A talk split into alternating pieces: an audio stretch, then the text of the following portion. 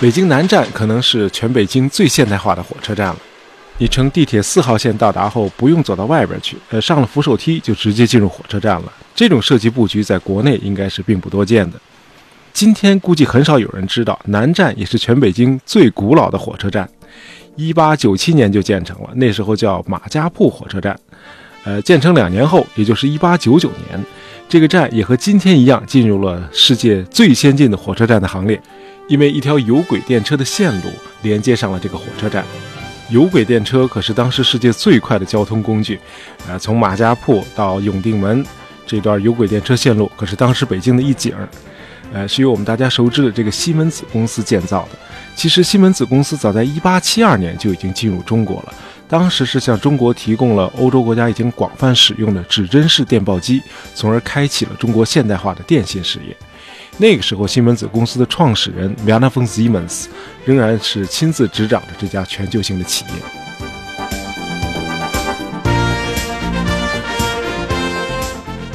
Werner Siemens 出生在1816年12月13日，哎，对，再过几天就是他诞辰200周年。他名字中间那个 von 是一888年才加上的。那年德皇弗里德里希三世授予他贵族称号，就是说他出生的时候他还不是贵族。他出生在这个德国下萨克森地区的一个农民家庭，是十四个孩子中的老四。不用说，你也能想象他家的经济状况，这家里实在是没钱供他读书，中学都没读完，就更甭想大学了。那就这么走向社会吗？Vanna Siemens 可是个有鸿鹄之志的孩子，他可不想这样庸庸碌碌的过一辈子。记住啊，孩子们，人的生活态度比什么都重要。这个德国总理默克尔在一次纪念仪式上，在评价这个 Vanna Siemens 的生活态度时，用了 Zukunftsoptimismus 这个词，一个意思就是对未来充满乐观的态度。Vanna Siemens 自己也常说，Überhaupt habe ich stets in der Zukunft mehr wie in der Gegenwart gelebt。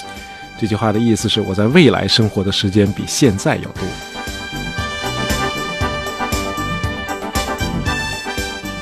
呃，辍学之后，他听从了老师的建议，去投考了普鲁士军队的炮兵和工程学校，因为在那里他可以免费学到未来用得上的知识。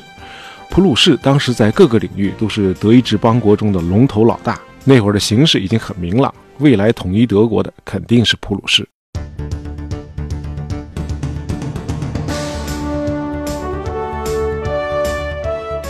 还在军事工程学校学习期间，Vanna Siemens 就把大量的时间用于科学研究。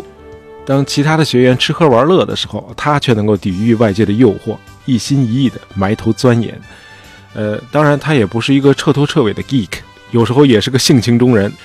比如，这个毕业后不久，他卷入了一场决斗，结果被这个军事法庭判处五年监禁。你别说，这 Vanna Siemens 还真是一个对未来充满乐观的人。这换了任何人，身陷囹圄，呃，肯定是一种痛苦的煎熬。Van Siemens 却丝毫不以为意，人家在大狱里头居然自己还建了个小实验室。他人生中的第一次发明就是在大狱里头完成的，这还是一项很能赚钱的发明，呃，就是用电流来给瓷器镀金和镀银。普鲁士那会儿和咱们今天的中国很像，给政府鼓励大家万众创新，因为正处在这个工业革命的时代嘛。于是，Vanna Siemens 在狱中先后诞生的一项项发明，很快就引起了普鲁士国王的注意。Vanna Siemens 被赦免了。出狱后不久，他完成了他的第一项具有划时代意义的发明——指针电报机。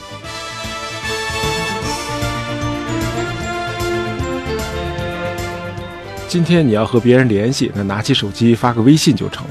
可是大伙儿要知道，这个电信通讯的发展，已经走过了一百七十年的漫长历程。呃，最早大伙儿都是用那个摩尔斯电报机，这种构造简单的电报机使用的电码就叫摩尔斯密码啊，Morse code。这种密码是由短促的声音 d 和长一点的声音哒，还有中间的这个空格组成。比如字母 A 就是 d 加上空格再加上哒，那么 B 就是哒加上空格再加上三个带空格的 d。往深大爷就不讲了，否则你听着会很累。这个讲个最实用的：当你遇到危险时需要求救的时候，不管是用手电筒来照射，还是敲击墙壁，记住你发出的信号应该是三短、三长、三短。这组信号翻译过来就是 SOS，Save Our Souls。这很重要，孩子们，这可是全球通用的这个求救信号。好，咱们回到正题。摩尔斯电报机虽然构造简单，但是使用起来却很麻烦，因为收发报的人必须掌握 Morse code，就是这个摩尔斯密码，或者手里得有一本密码对照本。你得把一大堆的滴呀、哒呀，还有空格翻译成文字。这个问题呢，被 v a n a Siemens 解决了。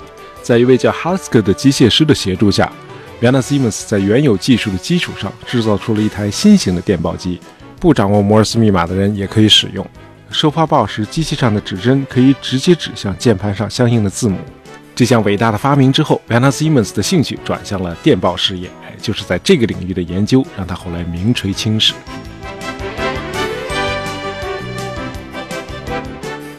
一八四六年，他发现了性能良好的绝缘材料，可以用作电缆的绝缘外层。不久，他制成了通信电缆。一年后，他和刚才说的那位机械师哈斯克一道，建立了第一家属于自己的公司。呃，在铺设了从柏林到法兰克福的这个电缆之后，公司的业务开始向伦敦、华沙、圣彼得堡和莫斯科拓展，一家世界型的企业逐步形成了。今天的西门子公司已经遍布了全球几乎每一个角落，拥有员工三十五万人。呃，大爷认为这个 v a n a Siemens 作为企业家最伟大的历史功绩，是他率先创立了职工医疗保险和退休金制度，远远早于被史学界公认为首创的这个俾斯麦社会保险体系。另外，他还创造了九小时工作时间，在那个时代，欧洲工人一天干活十几个小时，完全是家常便饭的事儿。当然 v a n a Siemens 的创造更多的还是在科技领域，虽然早已经是企业家了。V a n a Siemens 的发明创造却仍然是源源不断。1879年，他发明了世界上首台直流发电机，由此他把全世界带进了电气时代，也就是我们在历史课上学到的第二次工业革命。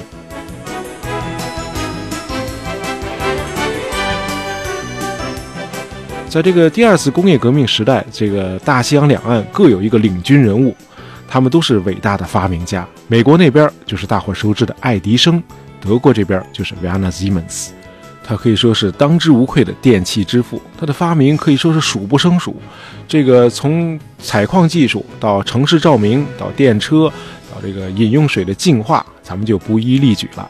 今天你走进电梯间，要是没有别的事儿可做，你可以默默地感谢一下 v a n a Siemens，因为世界上第一部电梯也是他发明的。那是在一八八零年，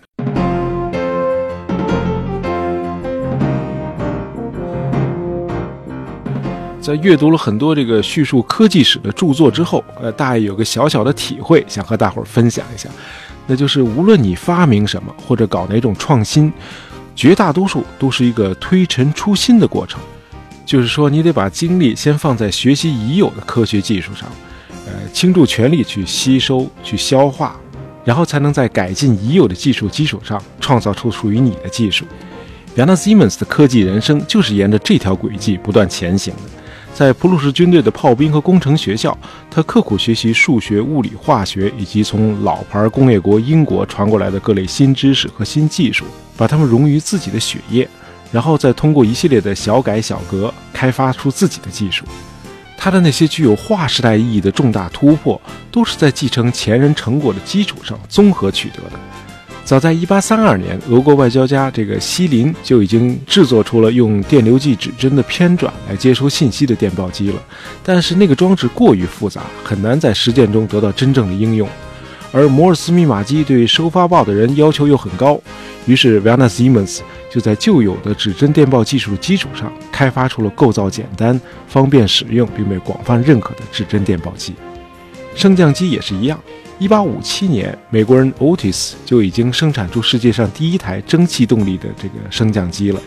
v a n a Siemens 是把这种升降机与当时蒸蒸日上的这个电气技术结合起来，电梯就是这么发明。这让我想起了日本在战后提出的那个思想：综合就是创造。再说一遍啊，综合就是创造。这种思想就是博采各家之长，为我所用，在已有的技术的基础上研发出自己的新技术。本田、松下这些大公司都是这样起家的。不仅是技术，这个科学的发展也是这个轨迹。如果不了解开普勒三定律，如果不掌握这个伽利略的落体定律，伟大的牛顿力学也不可能诞生。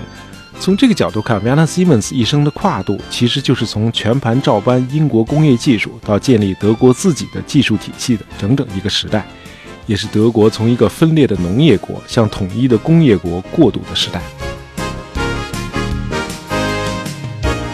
好，关于 v a n a Siemens 的科技人生，咱们今天就聊到这里。喜欢大爷杂货铺的朋友，别忘了订阅我们的专辑，这样你就不会错过我们的新节目了。感谢大家收听，咱们下期再见。